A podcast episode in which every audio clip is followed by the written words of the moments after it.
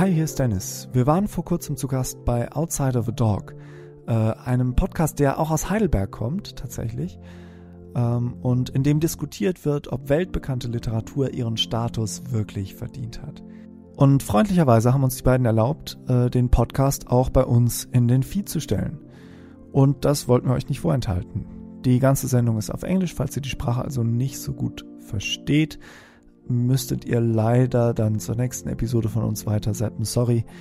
Falls ihr Englisch ganz gut versteht, hört unbedingt mal rein. Wir hatten nämlich unglaublich viel Spaß. Also hier ist Outside of a Dog.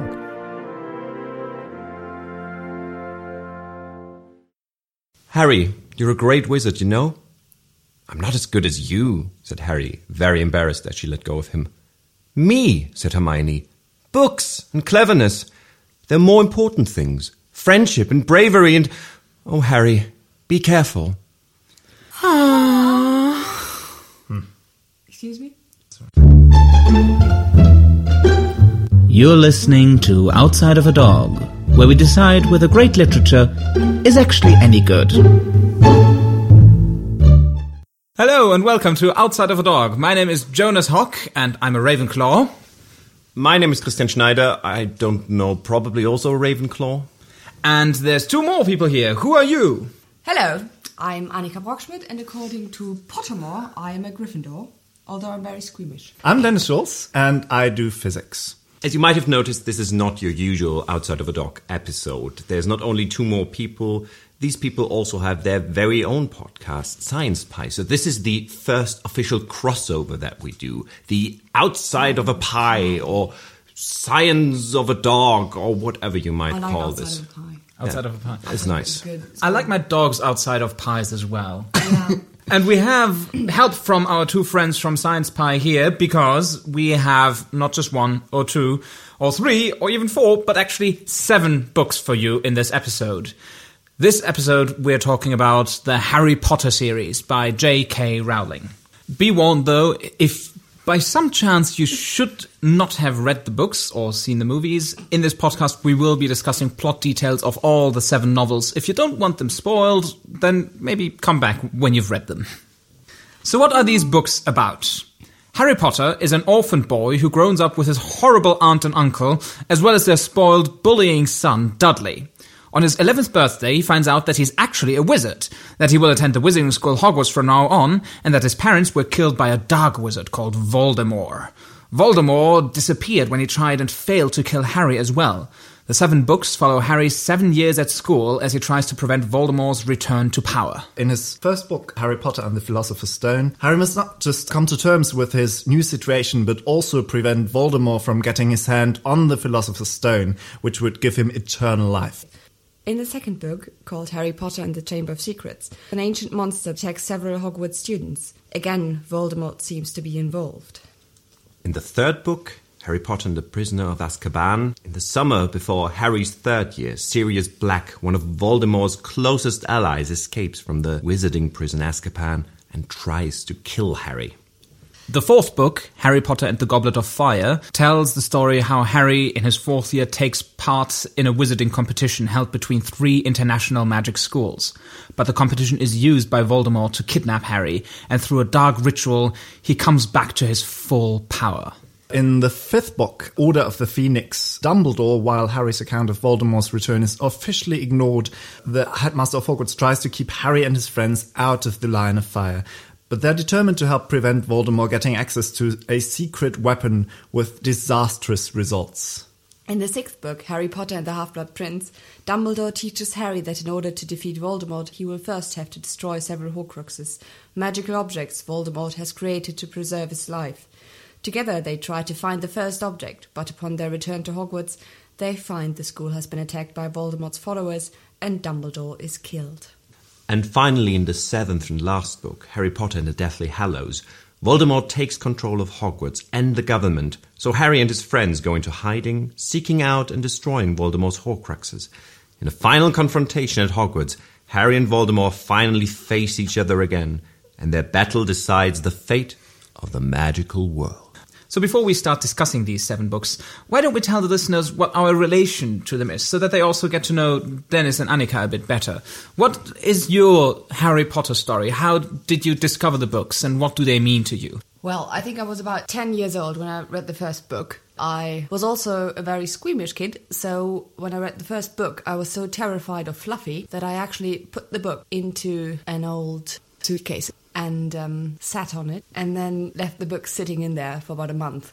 I got better um, and actually managed to finish the rest of the books without locking books into suitcases. And I became slightly obsessed with it. I still am, I guess. So basically, for me, Harry Potter is kind of my, my childhood. I think I read just about one or two books when I was a child, and then I somehow just stopped. I don't know How? I don't know why. There- there How was is no- that possible? What happened? It, it must have been me just just being abnormal while I was stopping the books, but I did. Or you were a very early hipster, going against the crowd. Um, and then what I did was uh, preparing for an, uh, for an interview we did in Durham. Um, before that, we actually uh, I actually listened to all the books uh, read by Stephen Fry. In my case, I actually had that kind of hipster reaction in the beginning. Everyone was raving about the books, and I thought, no, I don't need that. I read better young adult fantasy, so I don't need that Harry Potter thing. But then when the fourth book came out, my family started reading them, and I started reading them, and I was also hooked. The first four books I read in a week, and I really, really loved them. So I was a fan at that time, but when the fifth and sixth and seventh book came out, each time I was a bit less enthusiastic about them. So I'm maybe something of a lapsed Potter fan, if you could call me that. By the way, this is the last ever episode of Outside of a Dog since I will refuse doing a podcast with Christian now. For me, Harry Potter really shaped my life more than anything else, I would say. In the summer of 1998, little eight year old Jonas refused to read books because he thought they were boring. And my sister took me to the library and said, You have to take out one book that has no pictures in it, that is not a comic, and you have to read that. If you still don't like books, that's okay. And she presented me with several choices. And I thought, well, the one that sounds least stupid is this one about the magic school. At least that sounds like something that could be entertaining. And it was amazing. I fell in love with that book. And that same summer, luckily, the second one was published. I literally cried because I was so happy when I got that. And ever since then, I was hooked. Uh, the fifth one was the first one that I read in English because I wasn't willing to wait for the translation.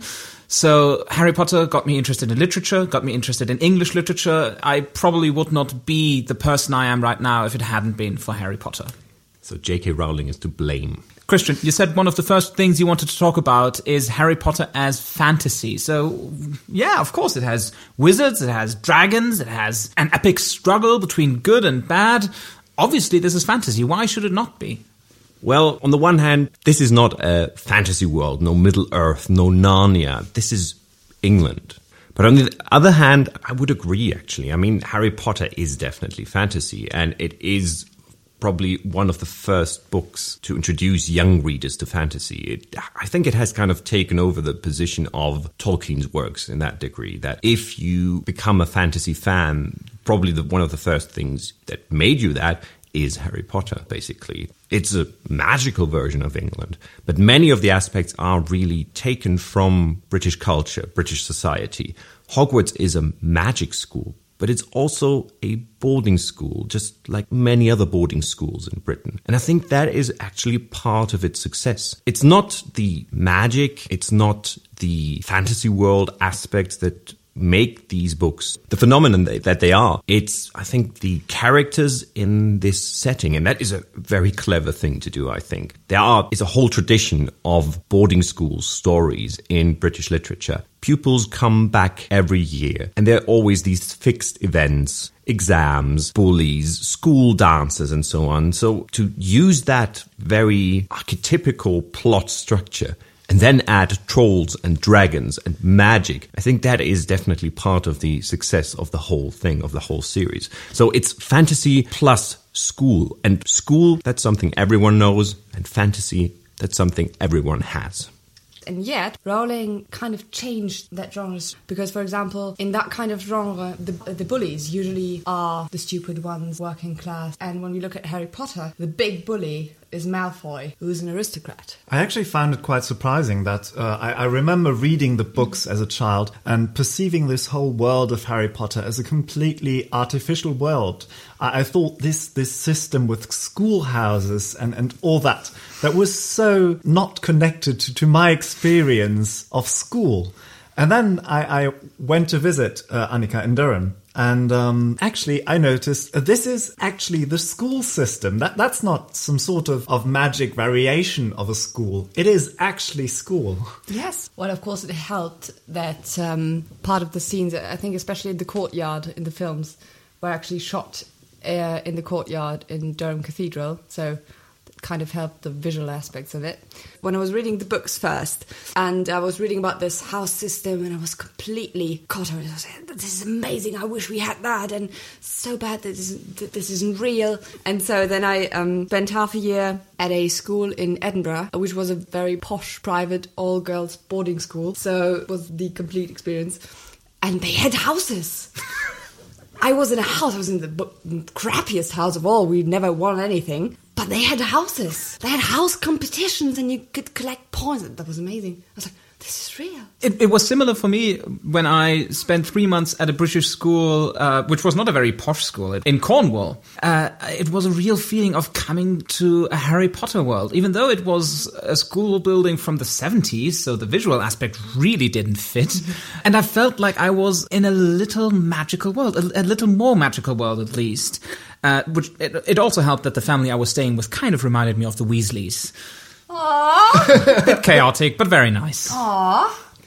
But at the same time, as Dennis mentioned, for many German people reading the books, this could as well be a fantasy world. And I would wager to say that for most of the international audience, even for the British audience, it's the same thing. Because the house system, for example, is something you mainly find in exactly those kind of posh public schools, for example. And it's kind of interesting, at least, that Hogwarts seems to be more modeled after schools like Eton or Harrow than after your normal comprehensive school. So the school that is supposed to be a kind of connective element to the young readers of J.K. Rowling, it's a very, very elitist model of a school. It might just as well be fantasy to go to Eton just as much as But to go to Hogwarts. have fees, do they? No, and Hogwarts is much, much more inclusive, obviously. Eton But we have uh, Justin Finch Fletchley, for example, tells, I think, Harry and Ron in the second book, I think, that he was on the shortlist for Eton before he got the, the letter for Hogwarts. So if you take him. But then there's also Colin and Dennis Creevey, who Oh, are yeah, the- also muggle born, and their father is a milkman. Which is at least more working class, but it's also very old fashioned British. And obviously, there are girls in Hogwarts, which would never happen in Eton. Obviously, Rowling pays a lot of attention to details such as presenting a great variety of different ethnicities, class backgrounds, muggle born and not muggle born pupils. So that is very different from an elitist model. But still, I mean, you only get in per invitation. So It's, it's, hmm. it's basically it's it's a completely elitist system, but based on different standards than the traditional school. exactly. We're already sort of getting towards the direction of the politics of the series, which is a very interesting topic as well. I think the series has admirable politics, which basically teaches the readers not very sophisticated ideas, but be nice to people. Don't be prejudiced. Don't think less of people because somebody tells you so, because they're muggle born, or because they're non magical, or because they're a house elf. Why should anyone have a problem with the politics of the Harry Potter series, I would say?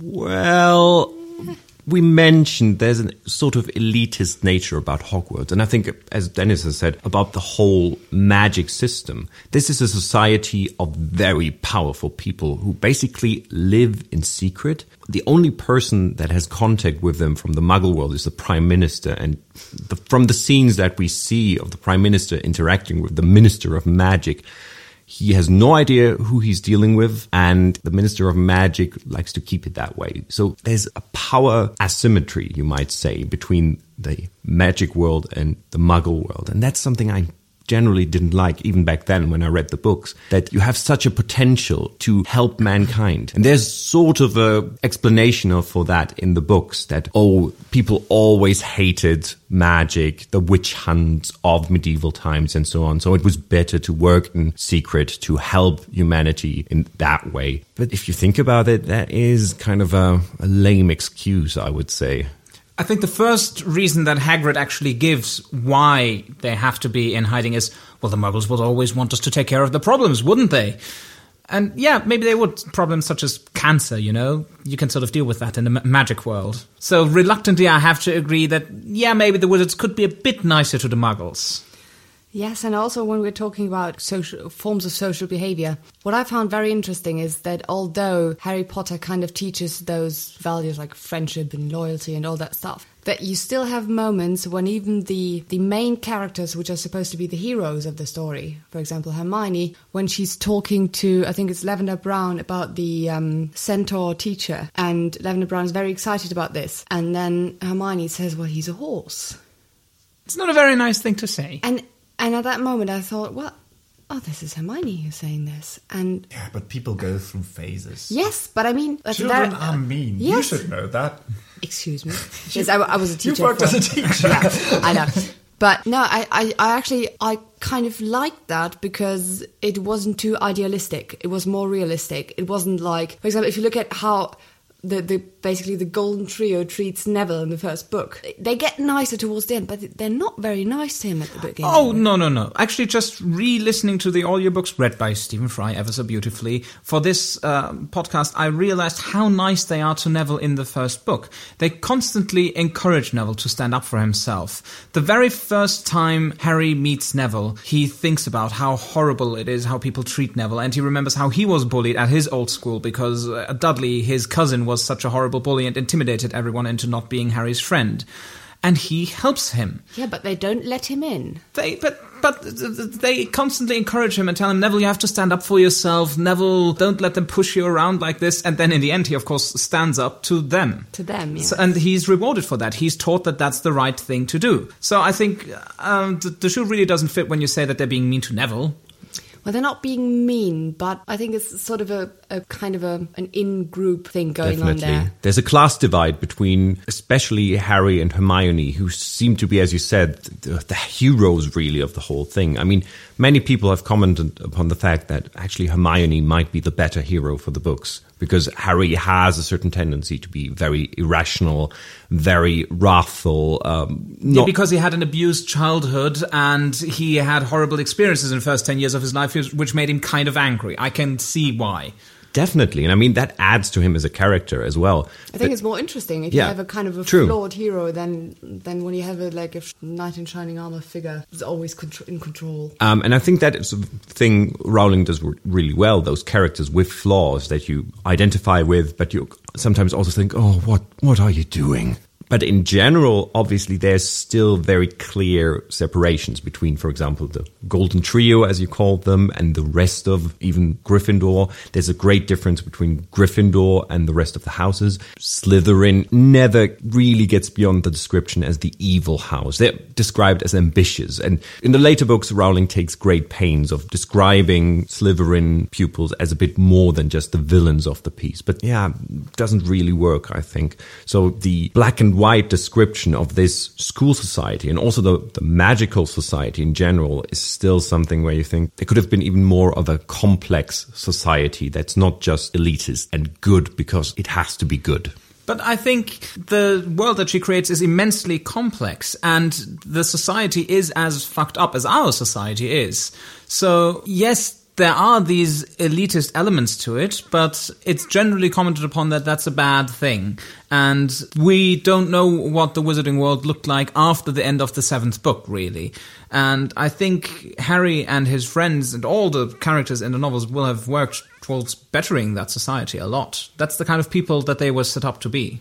Yes, and especially I think it's in the uh, the fifth book. The Sorting Hat has um, his new song, which he sings, and where he talks about how they have to be um, united uh, to stand up against Voldemort. And um, Hermione says, after Ron says, "Well, I'm not going to be friends with the Slytherins," and Hermione says, "Well, that's actually what it is about." And I think in the end, I think Hermione got this much much sooner than Harry and Ron did. So Harry basically takes time to the very very very end of the book where he tells his son it's okay if you're being sorted into Slytherin. But this idea is there. It's just, well, Harry and Ron are a bit thick when it comes to that point. The teenage boys, in other words.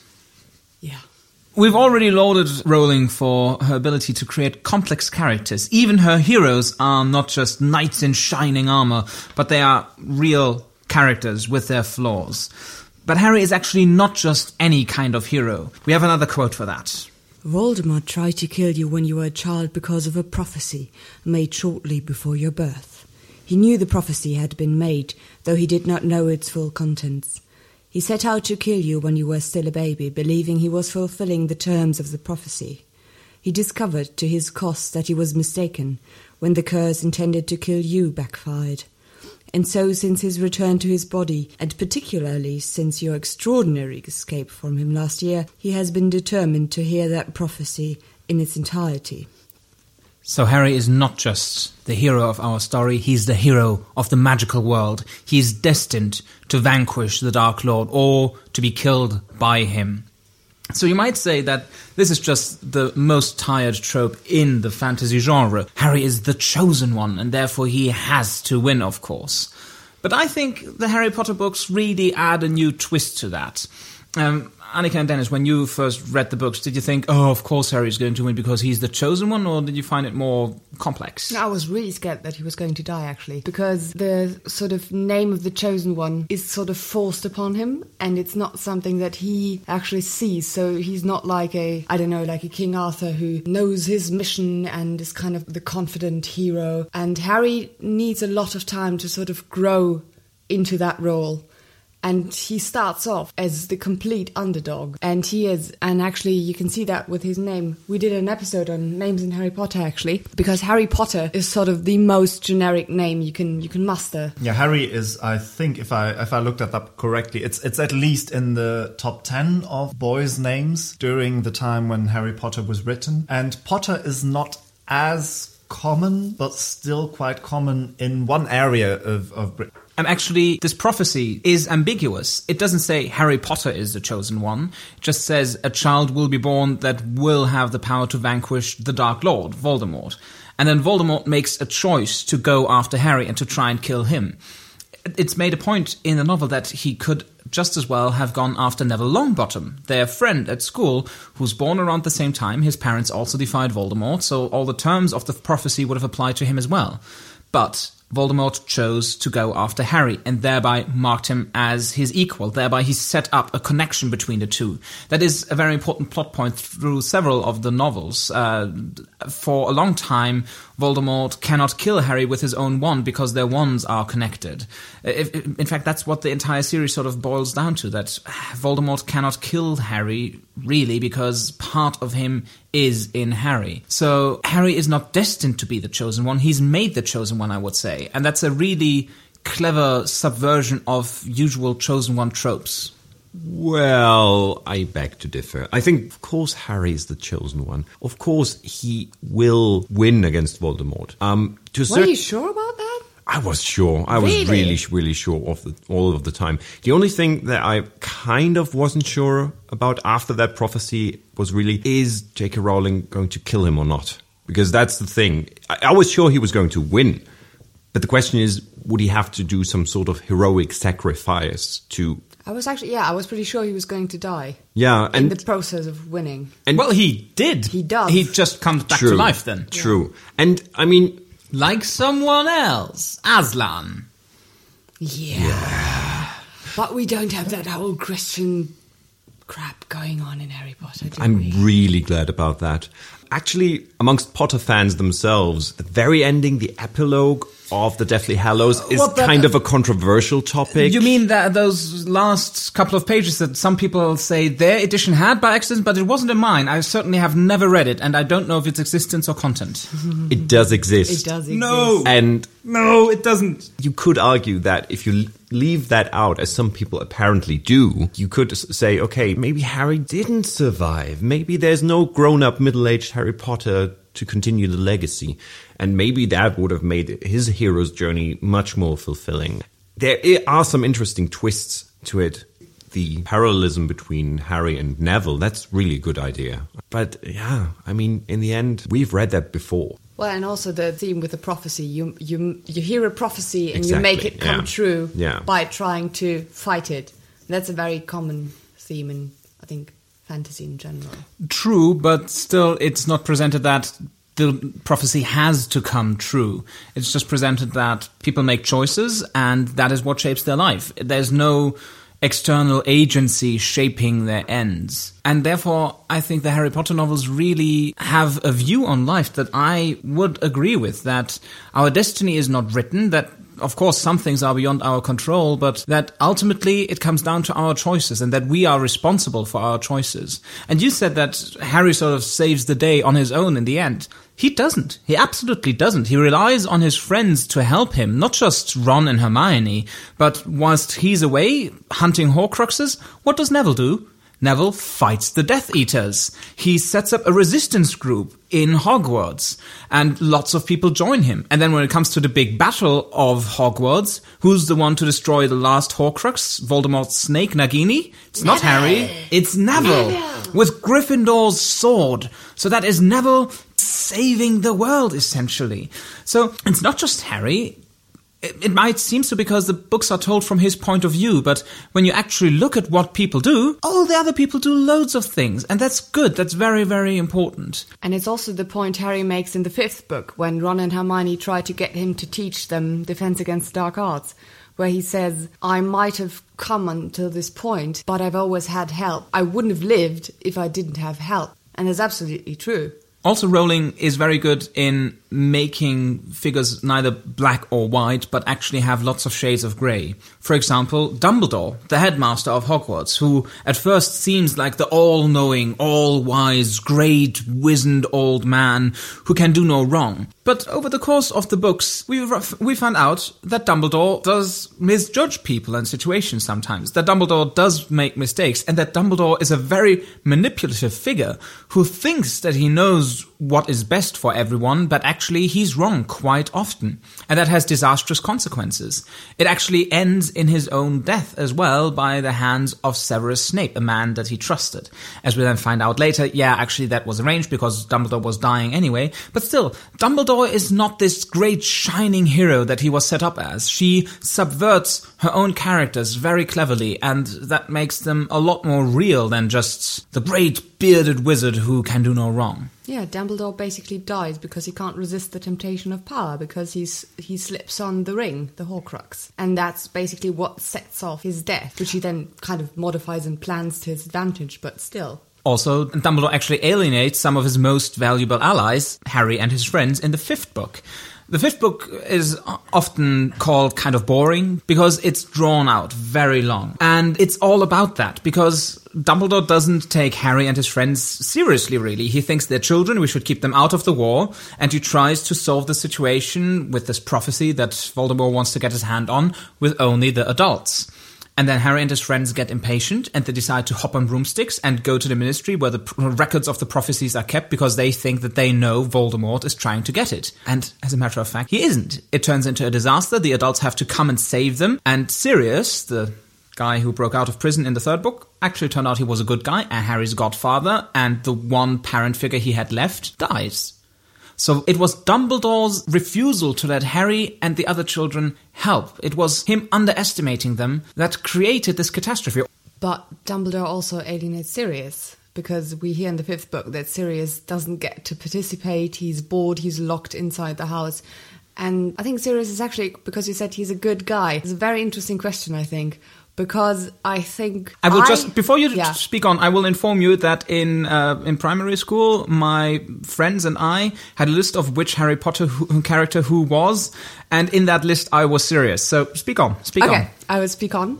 Slightly terrified now, but I will be brave and speak on. I actually think that I like Sirius, but I think I like him because he's the only father figure that Harry has left. Because if you look at how he, for example, how he treats Kreacher, he has a lot of weaknesses. He's very arrogant. He's irrational. But he doesn't treat Kreacher badly because of anti house elf bias. In the fourth book, he says that house elves deserve our respect. He treats Kreacher like a piece of shit because Kreacher reminds him of his family and he has a disturbed relationship with his family. True, and yet he brings on his own death as well because he alienates Kreacher, and that's what it, what eventually kills him because Kreacher betrays him to Voldemort or to the to the other parts of the family that he feels that are loyal to him or that have been nice to him. Maybe that is a good thing because I always felt a connection to Sirius as well because he is, yeah, as you said, he is maybe one of the characters that is most understandable in his irrational decisions. He has been unfairly imprisoned in Azkaban for such a long time. He has to live in hiding and yet he manages to be, yeah, the one father figure that Harry has without having to look up to him too much. Like he has to look up to Dumbledore for the most part. And the mistakes Sirius has, or the mistakes he makes, are really mistakes where you can understand where he's coming from. So the death of Sirius in the fifth book is, in my opinion at least, much more devastating than the much talked about death of Dumbledore in the sixth. Yeah. With Dumbledore, I basically almost had a feeling of gratification. Really? Yeah, because I thought, okay, he's had his run. Now he has to die to let Harry finish Oh, his his story. Basically, with Sirius, it was tragic. That was really hard. That that did hit me, and that was actually both deaths were spoiled to me. And with Dumbledore, I was kind of like, well, okay, go. I had yeah, exactly. I had thought as much, but with Sirius, I was really angry. Like, what the fuck? Can we maybe talk a bit about Voldemort because he is the big villain of the books? Oh, definitely. We, when we talk about the heroes, we also should talk about the villains. Shall we get another round of butterbeer? Yes. because we have two such lovely guests and seven books to discuss, we've actually split this episode. So come back the day after tomorrow on Boxing Day, where we discuss life, death, and where you also find out what our favorite Harry Potter novel is. With imagination, everything is possible. With what? Imagination. Our new sponsor, Imagination. so actually, you know with what everything is possible? With Squarespace. It's an easy drag and drop system that lets you build a great website without any coding. You will never have to go to the post office again. Yes, stamps.com. We sponsor podcasts and Rush Limbaugh. Oh, I just felt a tiny bit of vomit coming. Maybe you should have uh, taken the service of Blue Apron. They send you exactly what you want to cook. Stamps.com. Do you like to lick things? this might be for you. Lamps.com. You will never have to go to the lamp store again. Tramps.com. Don't- Do you like to lick things again? Trams.com. Do you like to lick trains? Hands.com. Do you like your hands? Do you like licking your hands? Are you a dog? No, I'm a male chimp. Are you a creature that was assembled by uh, by a scientist and was only given scissors for hands? You need hands.com. All I'm thinking about now is rhymes for stamps. No, it's okay. We'll we'll Clams. Clams. Clams when things get fishy. Do you like to lick things? we just said it with everything. Now. HarryPotter.com. You like to lick things? Do you like to take out your wand? There is that gag on Tumblr. Any sentence in Harry Potter replace the word wand with dick. Amazing. Harry po- Harry He waved his, his dick dick. again until a milky white substance came out of the end. Red sparks came flying out of Draco's Dick. dick. Oh no, Ron said, my dick. It was snapped almost in half. I used tape. Look, Mum and Dad bought me a new dick. Oh, this is a very special dick. I remember every dick I've ever had. There's a very strange connection between dicks. So Should we get back to discussing this actually? maybe Harry Potter. Who's who is Harry Potter? Me. We have a very special guest here today, the boy who lived himself. Uh, you're a wizard, Dennis. Ah. Hmm. Interesting. We're so talented.